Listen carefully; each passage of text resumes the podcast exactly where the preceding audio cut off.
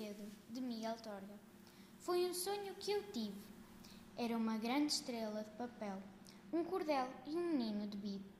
O menino tinha lançado a estrela com ar de quem semeia uma ilusão, e a estrela ia subindo, azul e amarela, presa pelo cordel à sua mão. Mas tão alto subiu que deixou de ser estrela de papel. E o menino, ao vê-la assim, sorriu e cortou-lhe o cordel.